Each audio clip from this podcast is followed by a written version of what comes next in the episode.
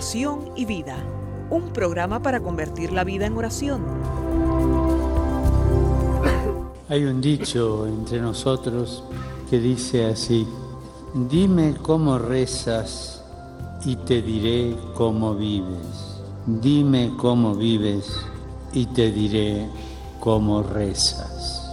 Porque mostrándome cómo rezas, aprenderé a descubrir el Dios que vives y mostrándome cómo vives, aprenderé a creer en el Dios al que rezas. Oración y vida, una oportunidad para rezar juntos los unos por los otros. Que nuestra vida habla de la oración y la oración habla de nuestra vida.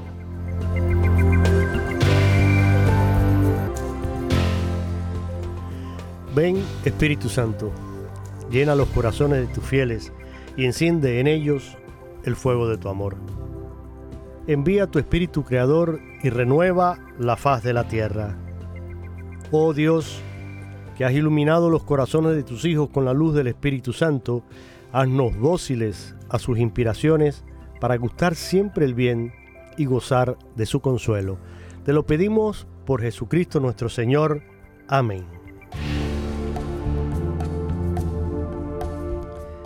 Una vez más, mis queridos amigos y hermanos en Cristo, desde el estudio 4 de Radio Católica Mundial en la ciudad de Birmingham, Alabama, les saluda Jorge Graña dándoles la bienvenida en este viernes, un viernes hermoso del mes de noviembre, donde ya eh, el otoño va adentrándose cada vez más y el invierno casi que ahí, al doblar de la esquina, pero los días aquí preciosos, con temperaturas muy agradables, con los árboles cambiando de color, las hojas se ponen bellísimas y siempre es un motivo de maravillarnos por la hermosura de la creación que Dios nos ha regalado y de darle gracias.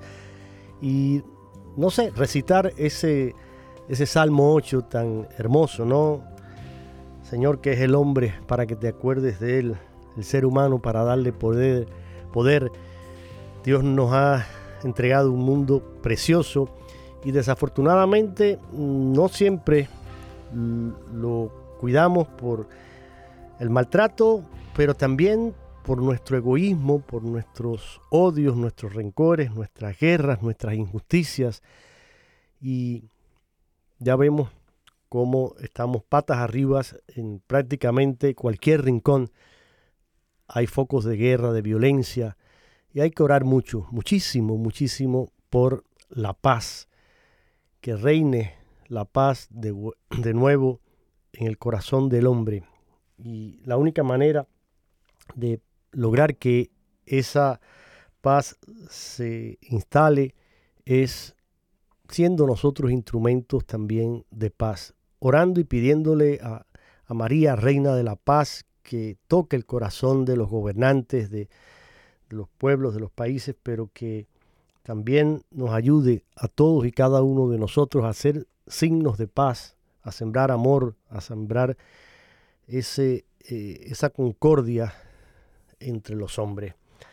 Aunque el tema de hoy no va a ser la, la paz, pero es que es inevitable, hermanos, porque ciertamente las noticias constantemente nos están bombardeando con esta realidad y también lo vivimos aquí en nuestro país, estos focos de violencia antisemita en contra de Israel, que es una vergüenza que esté ocurriendo eso y que los medios se hagan de oídos sordos, al igual que los rectores de esas instituciones, esas universidades, esos colegios.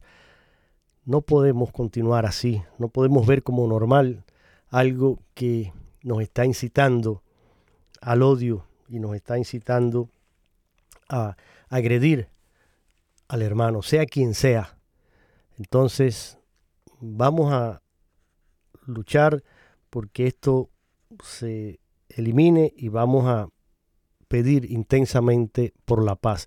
Quiero en un futuro hacer algún programa todo dedicado a, este tema, y, pero Hoy nos acompaña el querido padre Jorge Perales, mi tocayo desde el Seminario Menor San Juan María Vianney, allí en la ciudad de Miami. El padre Jorge, ustedes lo conocen, no necesita presentación. Es un sacerdote cubano que es profesor de diferentes materias allí en este seminario y ya lleva muchos años colaborando con nosotros y en una de sus especialidades que es precisamente la Sagrada Escritura. Él también pues da clases de teología, de, eh, ¿cómo se llama? Ah, también, eh, ahora se me fue de la, de la mente, iba a decir liturgia, por supuesto, y claro, Sagrada Escritura, con el cual eh, hemos estado pues ya mm, trabajando por mucho tiempo y por eso les decía, no necesita presentación el Padre Jorge, pero de todas maneras, pues ya mm, he mencionado algunas de esas tareas docentes que el padre tiene a su cargo ahí en este seminario en la formación de los futuros sacerdotes.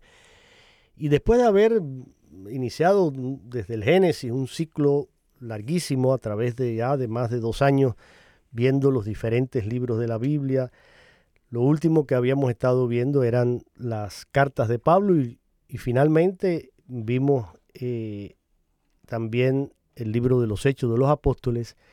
Y ahora vamos a adentrarnos en otras cartas que forman parte también del canon de la Sagrada Escritura en el Nuevo Testamento, pero que las llamamos diferentes, le llamamos cartas católicas o cartas universales. Y vamos a descubrir inmediatamente con el Padre Jorge por qué este nombre y cuáles son esas cartas. Pero antes, eh, Padre Jorge, gracias una vez más por estar aquí con nosotros, por hacerse presente y cuéntenos un poquito, porque en realidad, fíjese, yo ahora cuando hablaba y, mencionaba que usted es profesor de aquí del seminario de San Juan María Vianney, ahí en, Miami, quizás en un futuro, el, próximo año, podríamos hacer un programa especial dedicado al seminario, a la, formación de los seminaristas y un poco a conocer la, vida de...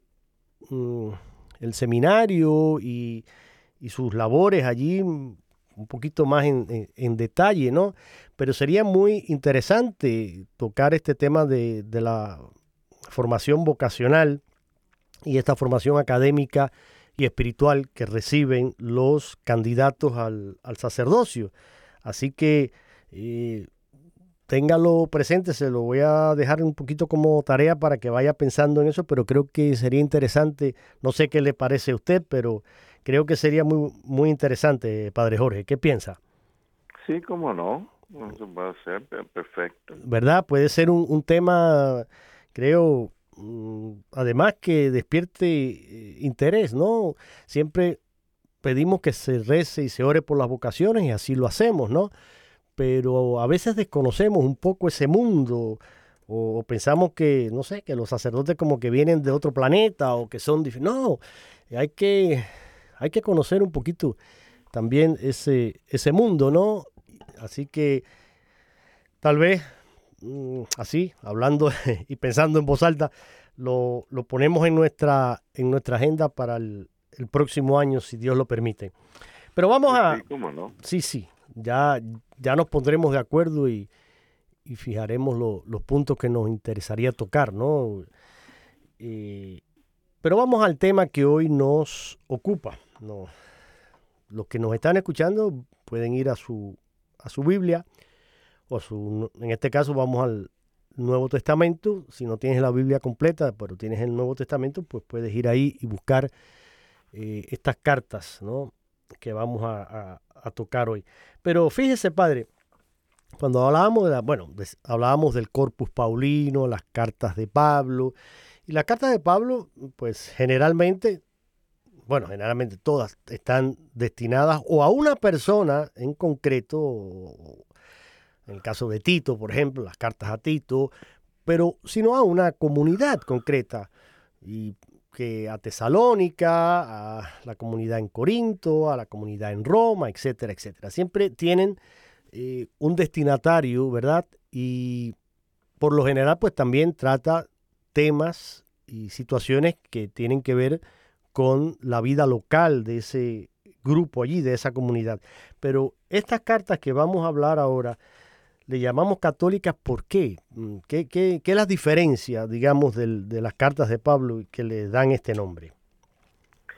La palabra católica viene de el griego, obviamente católicos, Ya, que significa, o sea, el sentido de la palabra es universal. mm, claro. O sea, se utilizaba en el en el mundo greco romano, bueno, en el mundo griego, ¿no? Pero obviamente el mundo greco romano, ¿no? De los diríamos los primeros siglos del cristianismo y anterior al cristianismo en el griego, la palabra se utilizaba en referencia a lo que está por el mundo entero y por lo tanto lo que es universal en ese sentido.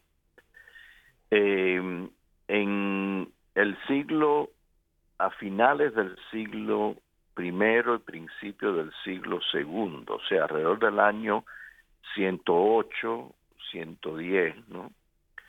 En las cartas de San Ignacio de Antioquía, que es obispo de Antioquía, y eh, en las persecuciones cristianas es condenado a muerte, pero es condenado a muerte a morir en el circo romano, obviamente lanzado a los leones. Sí, Y como estaba en Antioquía, que eso queda hoy en, en Siria hoy en día, eh, pues obviamente lo llevan prisionero desde allá hasta Roma, que hoy en día es un viaje que es un poco largo. Obviamente en aquella época pues resultaba ser más largo todavía. Parte del viaje es por tierra y parte va a ser por mar. En el camino obviamente hacen pausas, o sea, paraban claro, claro. eh, y era en una que otras ciudades. Y claro, como era el obispo de Antioquía y era un obispo cristiano, obviamente, las comunidades cristianas en esas áreas, pues ya sabían que lo traían y entonces, claro, cuando hacían esas paradas, que a veces eran, podían ser un día, dos días, etcétera, eh, iban a visitarlo, lo iban a ver. Eh, y después él, en algunos de los casos, pues después de esas visitas, eh, les escribía una carta. Y esas cartas sobreviven, o sea, han, han, sobrevivido a través de los siglos y son siete. La única que él escribe antes de llegar es la que escribe a los cristianos de Roma. Ahora, cuando él escribe a la iglesia de Smirna, ahí él menciona, le tiene la frase que dice, donde está Jesucristo está la iglesia católica.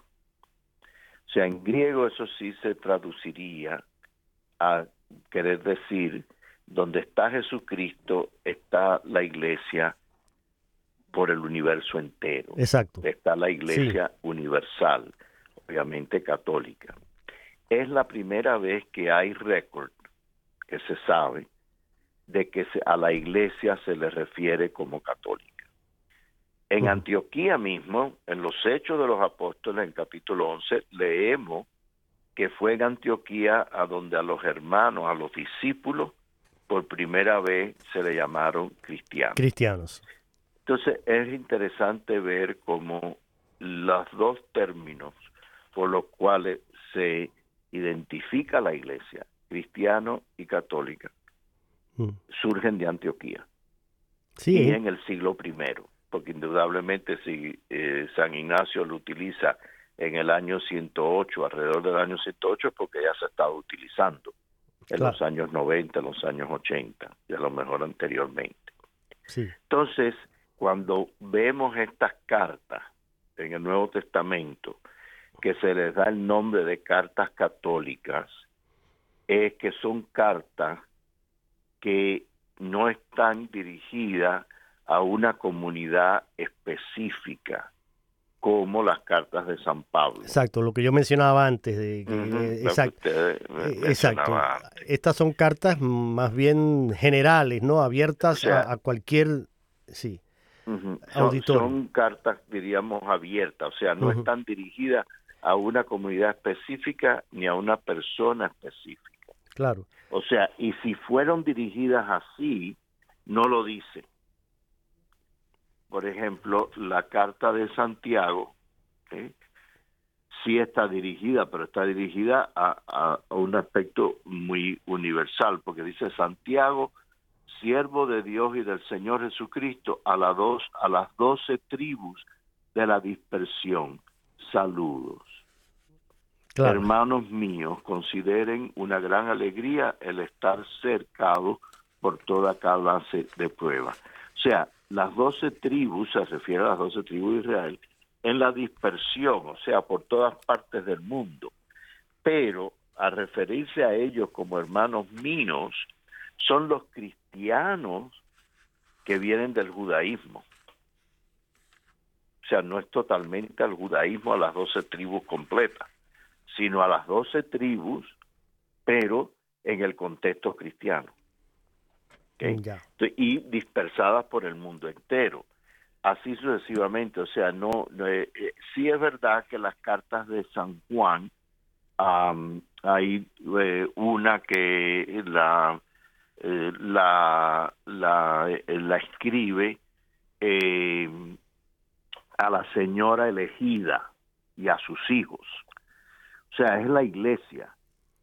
La señora elegida es la iglesia y los hijos de la iglesia son los bautizados sea que hay un, aspecto de generalidad de ahí. Eh, también esa es la segunda carta de San Juan. En la primera, eh, ya en sí no, no, lo, no hay ninguna referencia eh, específica de referirse a nadie o inclusive en forma general, por ejemplo, como a la iglesia, como la señora elegida eh, eh, sino habla de el mensaje que hemos oído y que les anunciamos, o sea, en una forma muy general, o sea, muy universal. Sin embargo, la tercera carta sí va dirigida al presbítero, o sea, eh, se llama a sí mismo el presbítero, o sea, Juan, al querido Gallo, a quien amo de verdad, o sea, queridísimo, o sea, es eh, em, Gallo se, se sobreentiende y, se, y sí se cree que era el, el jefe de una comunidad cristiana, o sea, pudiera haber sido eh, presbítero o pudiera haber sido obispo, no de esa comunidad. O sea, eh, hay eh, diversidades, ¿no? En, en los detalles de las cartas, pero no necesariamente, pero son más bien de tipo general y entonces por eso se le llama, o sea, general en el sentido de a quien han sido dirigidas. Entonces por eso se le llama católica porque son básicamente universales, dirigidas a todo el mundo. Exacto. Eh, en, eso... aunque, aunque específicamente puedan haber sido escritas para una comunidad específica o una persona específica. Bueno, pues queda aclarado esto porque siempre es bueno entender eh, el por qué llamamos de esta manera, cuáles los términos que usamos, ¿no? ¿Cuál es la razón?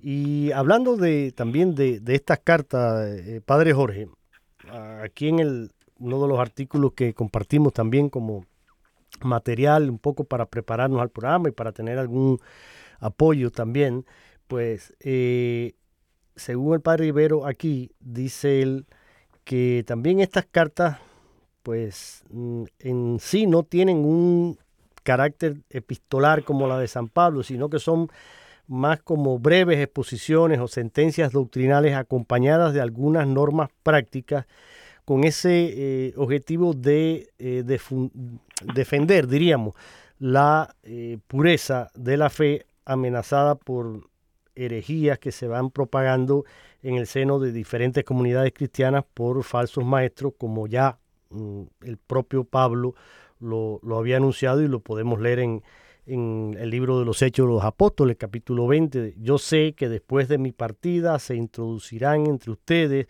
lobos rapaces que no perdonarán el rebaño y de entre ustedes mismos surgirán hombres que señarán cosas perversas para arrastrar a los discípulos en pos de sí.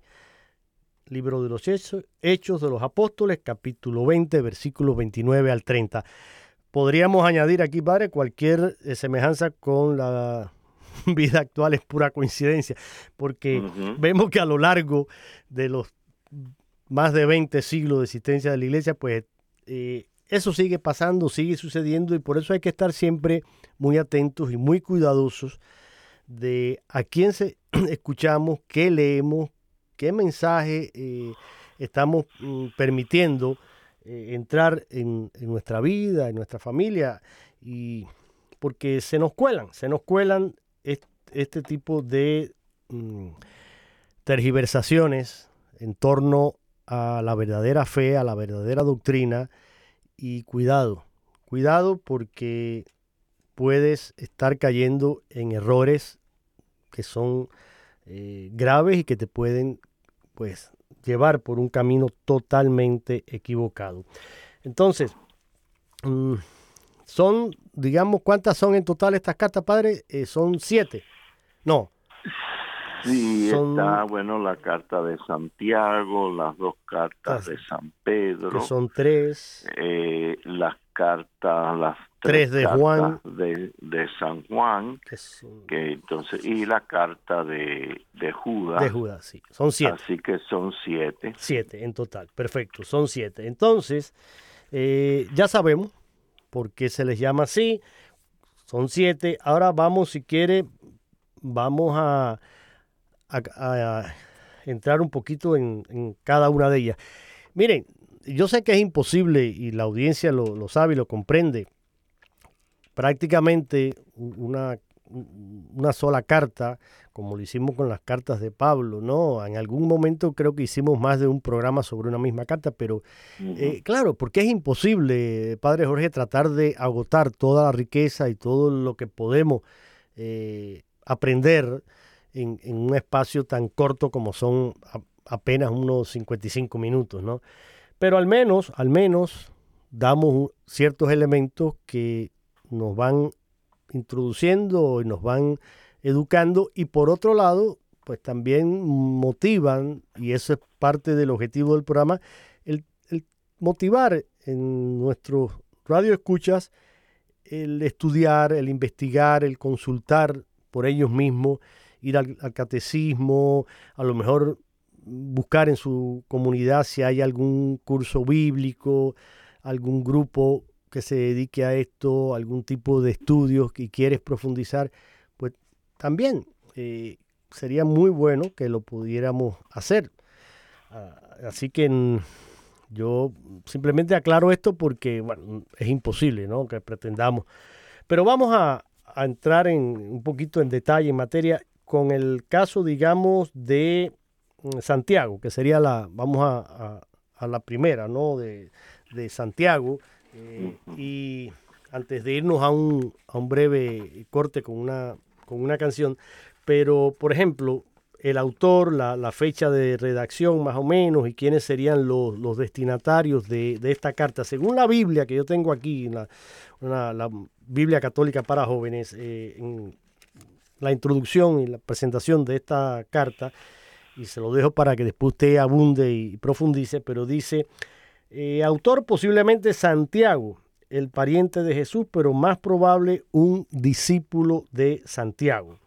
En cuanto a la fecha de redacción de la carta, mm, pues algunos creen que estará situada entre los años 57 a 67 después de Cristo si fue escrita por Santiago y entre los 70 a los 100 después de Cristo si fue escrita por algún discípulo de Santiago y destinada a judeo-cristianos en Palestina o en Roma. Entonces, ¿qué nos puede comentar de todo esto? Sí, o sea, Santiago que... ¿Quién es este Santiago? A ver, eh, porque hay varios Santiagos en el Nuevo Testamento. Eh, a Santiago el hermano del Señor, que se llama que es el, eh, diríamos, el, el apóstol de la iglesia de Jerusalén, o sea, el obispo de la iglesia de Jerusalén. Jerusalén. Eh, también se, se muchas veces se identifica con el Santiago en los hechos, del, obviamente los Santiago en el Evangelio de San Mateo y San Marcos, eh, y, el, y el Santiago que en los hechos de los apóstoles Herodes decapita, o sea, lo manda a matar, a, decapitar, sí. Sí, a decapitar, o sea, es, decapitado en, en los hechos de los apóstoles. Ya. Eh, y se venera en, Jerusalén está la iglesia de Santiago. Sí, eh, sí. Que es eh, y, el, y se venera como el lugar del martirio de Santiago en esa parte de la ciudad, ¿no? Claro. Eh, es el que se menciona como hermano de, de digamos, de Clofás y de, y de María, ¿no? sí, o sea, es en el, es en el el Evangelio de San Mateo y también de San Marco. Sí, sí, sí, sí. Eh, que ahí lo que dice, o sea, menciona los los hermanos de Jesús, o sea, los parientes de Jesús, mm. Que viene es, el Evangelio de de San Mateo eh, 13:55. Mm, ya. Entonces viene siendo y lo que viene diciendo es... Eh, Vamos a buscarlo. Mateo 13:55. ¿Usted lo está buscando? Sí, aquí está. A ver, ¿qué dice? Eh, mm, Mateo. Está 13:55.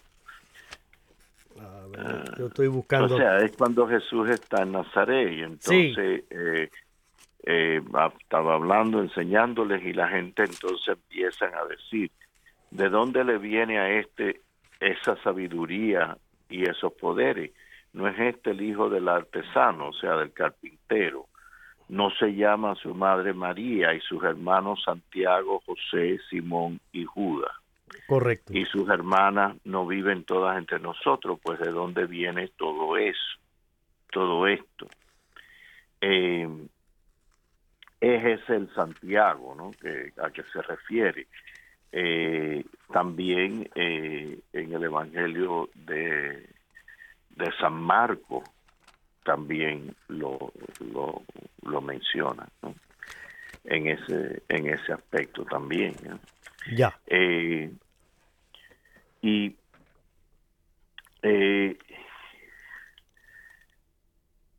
pero ese Santiago sí es el que está, eh, y también, o sea, San Marcos es igual, eh, no es este el carpintero, el hijo de María y hermano de Santiago y de José y de Judas y de Simón, sus hermanas no viven aquí entre nosotros, o sea, no básicamente dice lo mismo.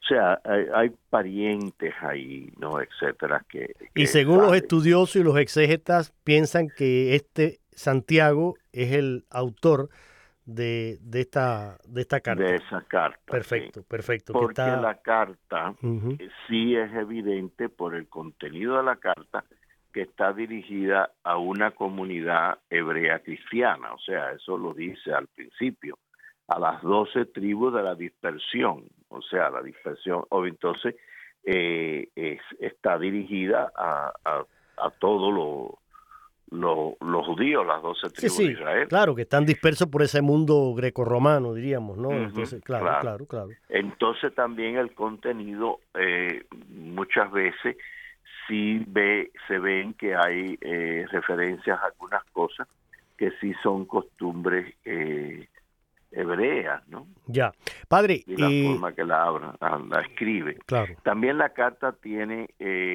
igual que las otras que son parecidas, eh, no tiene tanta la estructura de las cartas eh, clásicas en la antigüedad y que San Pablo sí utiliza, sino son más bien, y esta lo es, más bien como una especie de exhortación homilética, o sea, como especie de una homilía, como especie de una instrucción, de un sermón.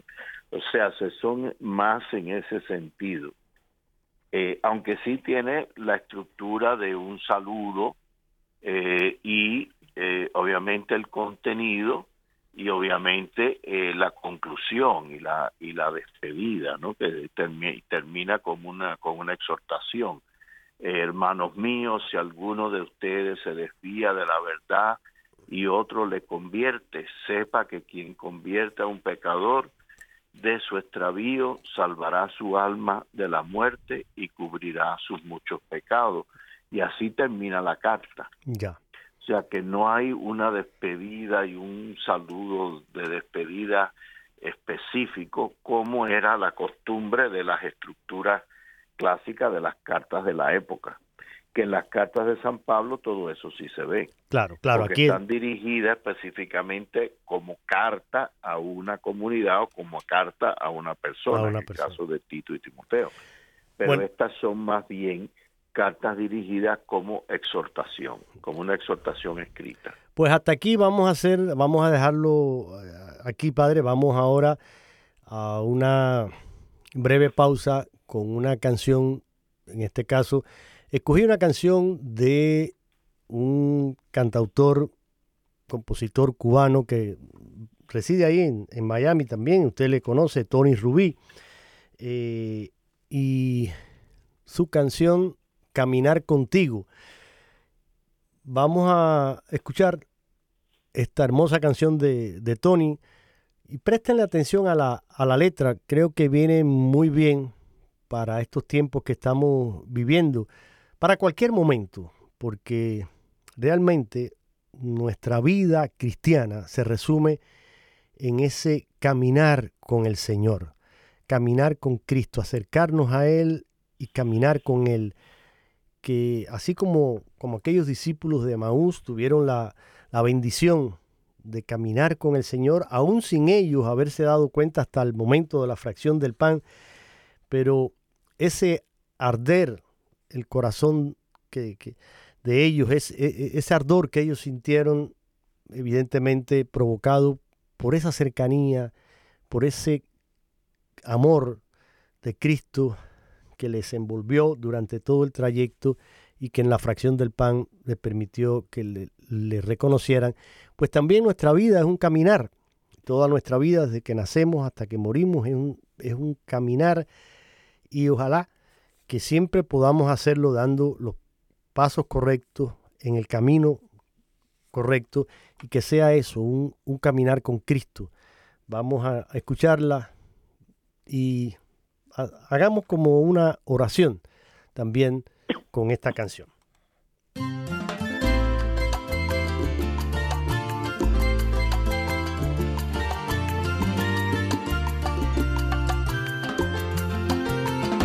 Buscaba felicidad en donde solo hay placeres. Buscaba dicha y riqueza en donde solo hay dinero. Buscaba paz y creía que era el final de la guerra. Buscaba luz en las sombras, buscaba el cielo en la tierra. Pero la vida se va en esta búsqueda y estoy cansado y sin rumbo y estoy sin mapa y perdido. Voy a dejar de pensar que me conozco el camino. Voy a dejarme llevar y a donde vayas te sigo. A donde me lleves iré, a donde vayas te seguiré, porque mi gozo será contigo a donde me lleves, voy a donde vayas, te sigo, porque mi gozo es Señor, caminar contigo a donde me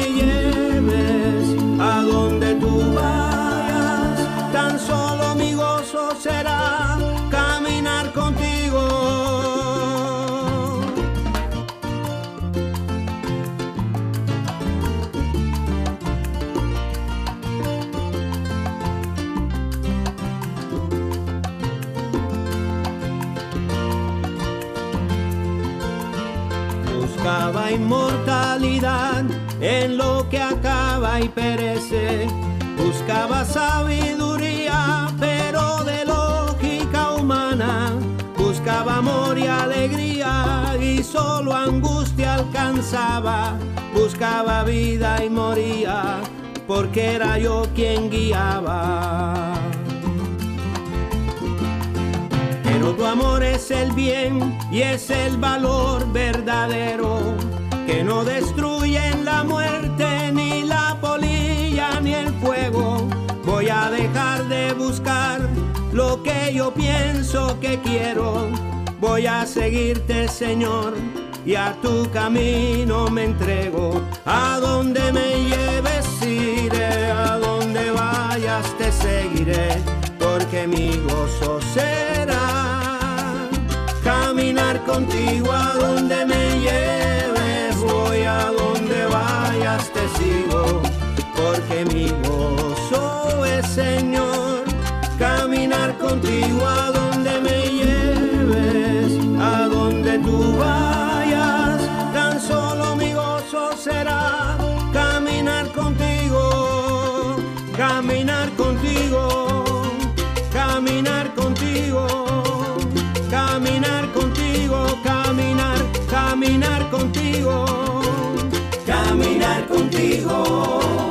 caminar contigo, caminar contigo, caminar, caminar contigo.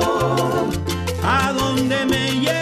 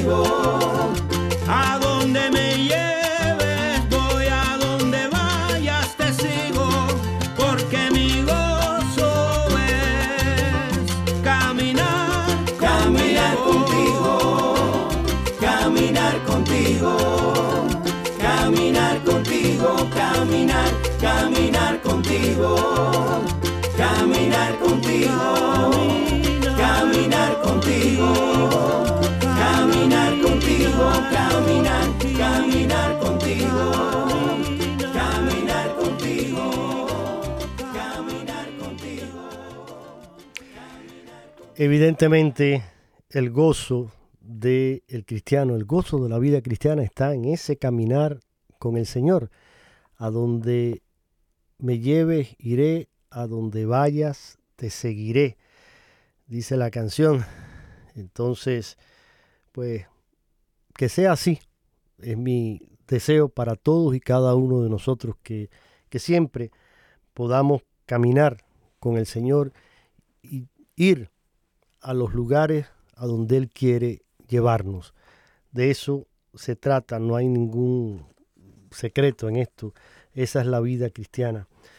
Y estamos aquí en el programa Oración y Vida hoy con el querido padre Jorge Perales, sacerdote, profesor del Seminario Menor San Juan María Vianney allí en Miami. Si al principio no había sintonizado, cogiste el programa ya empezado, pues vas a escuchar inmediatamente al querido padre Jorge. Hoy estamos hablando de las llamadas cartas católicas, estas cartas que aparecen en el Nuevo Testamento y que no son las cartas de San Pablo, sino que son de otros autores, las cartas de Santiago, de Pedro, de Juan y de Judas.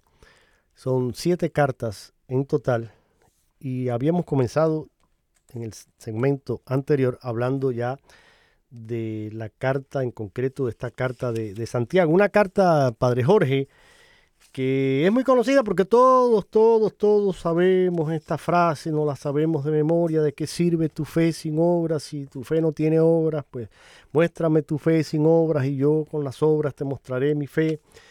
Y todos conocemos esa, esa frase y la usamos, y, pero bueno, no es solo eso, lo que menciona la carta, porque según este otro mm, pequeño manual, un librito muy eh, condensado, diríamos, de lecciones bíblicas, escrito por José, eh, perdón, José Miguel Miranda, es una guía breve y práctica para el, conocimiento de la Biblia.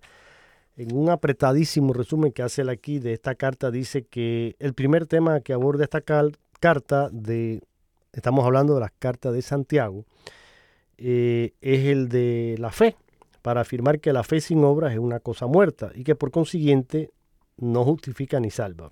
Búsquenlo capítulo 2, versículos 14 al 26. Pero también aquí el autor se refiere a los pecados de la lengua, eh, fustiga a los malos ricos, habla del sacramento de la unción de los enfermos también en el capítulo quinto, versículo 13. Y finalmente, pues se refiere a temas tan importantes como los negocios, el respeto a las personas, los desacuerdos entre hermanos, relaciones entre patronos y obreros, etcétera, etcétera. Como ven, eh, Padre Jorge, creo que es una carta, a pesar de su brevedad, los temas que trata pues son mm, muy eh, relevantes, muy importantes y muy actuales también. Creo que vale la pena leerlos y hacer como una también revisión ¿no? de vida a partir de, de estos consejos y que menciona aquí eh, el apóstol Santiago en su carta. ¿Qué más nos puede comentar? Bueno, sí, de la, el, la carta, pues obviamente lleva consigo eh, la doctrina, comienza con animando a la comunidad cristiana judía, o sea, eran judíos que creían en, Cristo y obviamente habían sido bautizados. Dice, si alguno de ustedes carece de sabiduría, que la pida de Dios, que da a todos abundantemente y sin echarlo en cara, y se la concederá, pero que la pida con fe, sin vacilar, pues quien vacila es como el oleaje del mar movido por el viento y llevado a un lado a otro. Eh, sí, sí, interesante. Un hombre vacilante, inconstante en todos sus caminos, que no piense que va a recibir nada del Señor así. O sea, está dándole el, ánimo a la oración, la oración con confianza, pero por otra parte, instruyendo de ser constante en el camino de la fe y no inconstante y no vacilante. Eh, también él habla mucho de la forma de vivir cristianamente. o sea, eh, que cada uno sea diligente para escuchar y lento para hablar y lento para la ira porque la ira del ser humano no hace lo que es justo ante Dios. Y sigue, ¿no? En ese, si alguno se considera hombre religioso y no refrena su lengua, sino que engaña a su corazón, su religiosidad es vana. La religiosidad pura e intachable ante Dios Padre es esta, visitar a los huérfanos y a las viudas en su tribulación y guardarse contaminando de este mundo. O sea, está en la caridad. O sea, visitar los huérfanos y las viudas sí tiene que ver porque en la antigüedad eh, los huérfanos y las viudas quedaban eh, básicamente eh, totalmente en el aire. O sea, no tenían nadie que les apoyara y que en, realidad se ocupara de ello y no era la sociedad como puede ser hoy en día, ¿no? Que, eh, que cualquiera vaya puede eh, ir hacia adelante. No, y hoy hay, cuántas ayudas existen hoy, padre, para no también eh, en aquel entonces no había nada de lo que de lo que hoy tenemos estas personas no tanto no. no no no prácticamente quedaban a merced de la caridad sí pública, de, ¿no? De la gente y a veces ni siquiera. Y a veces ni siquiera, claro. Entonces eh, hace ese, esa... Y se ve que eso está muy presente en el cristianismo primitivo y de ahí sigue hasta el día de hoy. O sea, siempre en el cristianismo ha estado el ocuparse de la gente necesitada. Ya. Eh, también eh, también eh, no intenten conciliar la fe en nuestro Señor Jesucristo glorioso con la acepción de personas.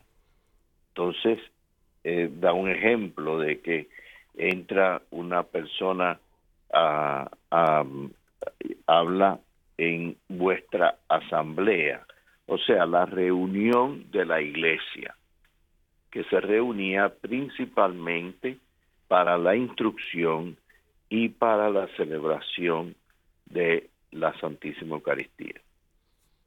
Principalmente, esas eran las reuniones de la de la iglesia, o sea, la asamblea que él habla. Y dice, y claro, y habla de una manera exagerada, pero para, para recalcar el, su punto. Eh, entra un hombre con anillo de oro y vestido espléndido, y también entra un pobre mal vestido. ¿eh?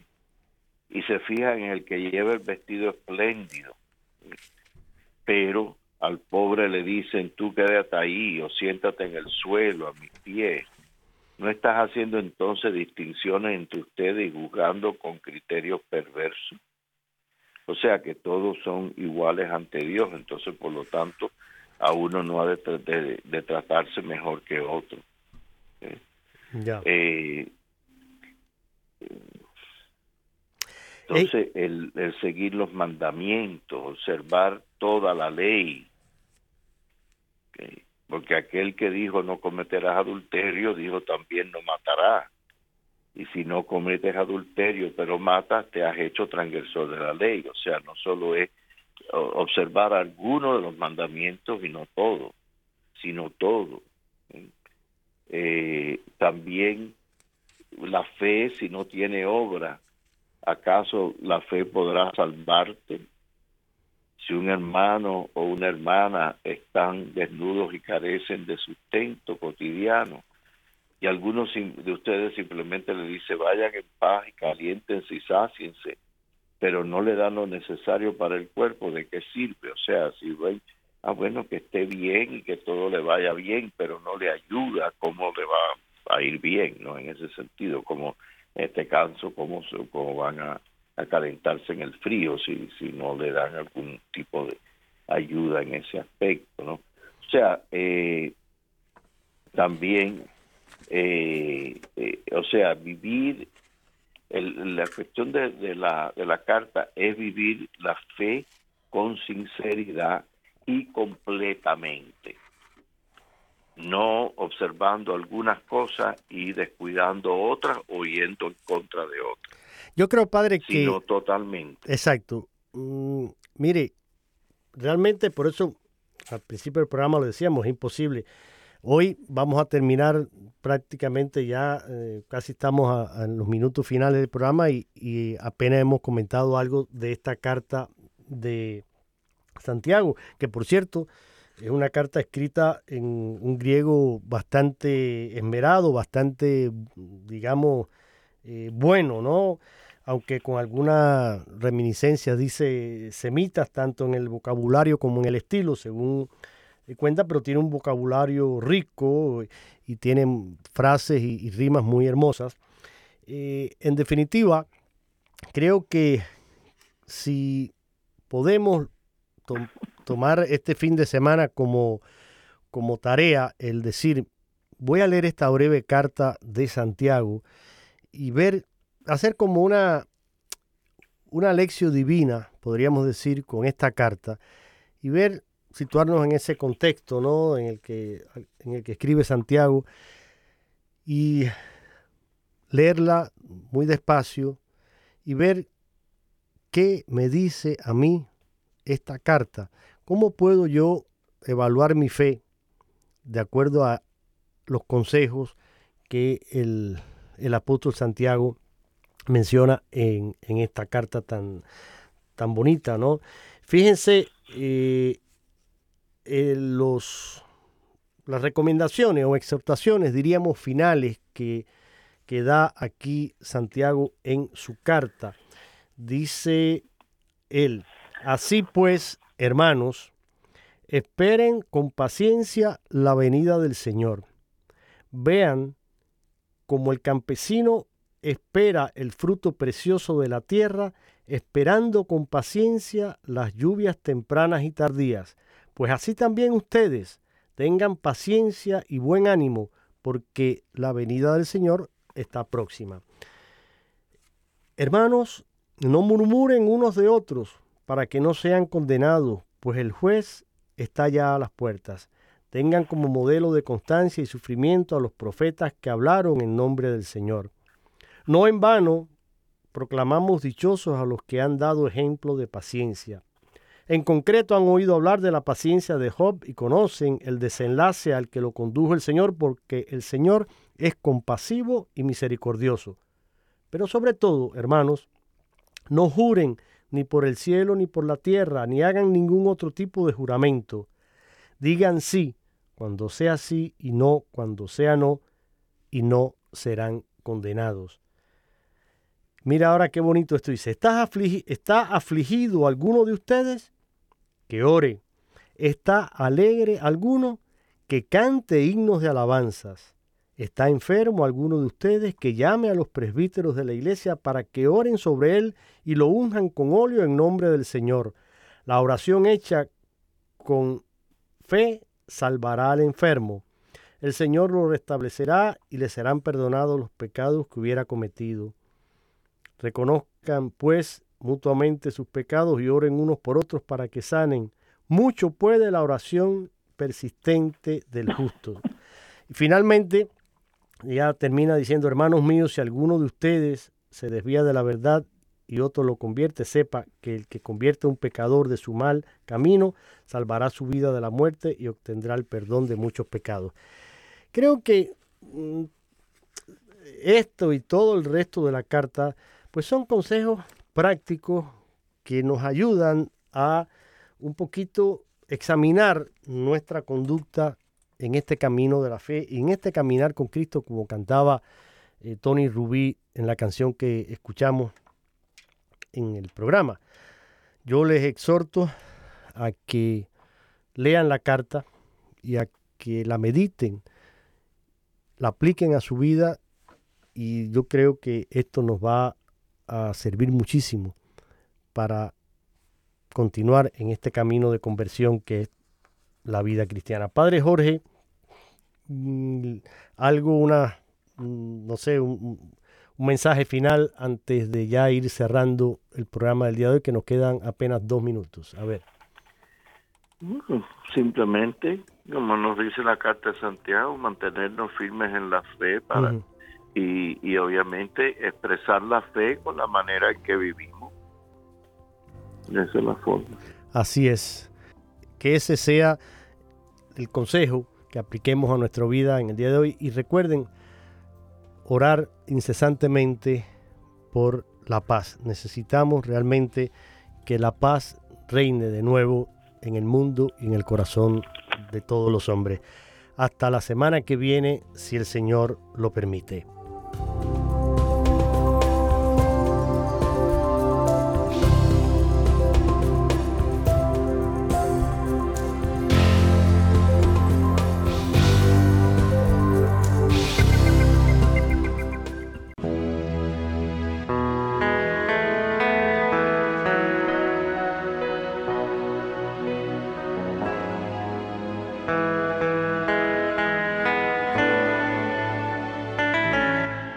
Dice el hombre que se dedica a la sabiduría y se hace preguntas hasta que tenga respuestas, que interioriza los caminos de la sabiduría y reflexiona en sus secretos, que la persigue como el cazador acecha sus pasos, atisba por sus ventanas y escucha a sus puertas, acampa junto a su casa y fija sus estacadas junto a sus murallas.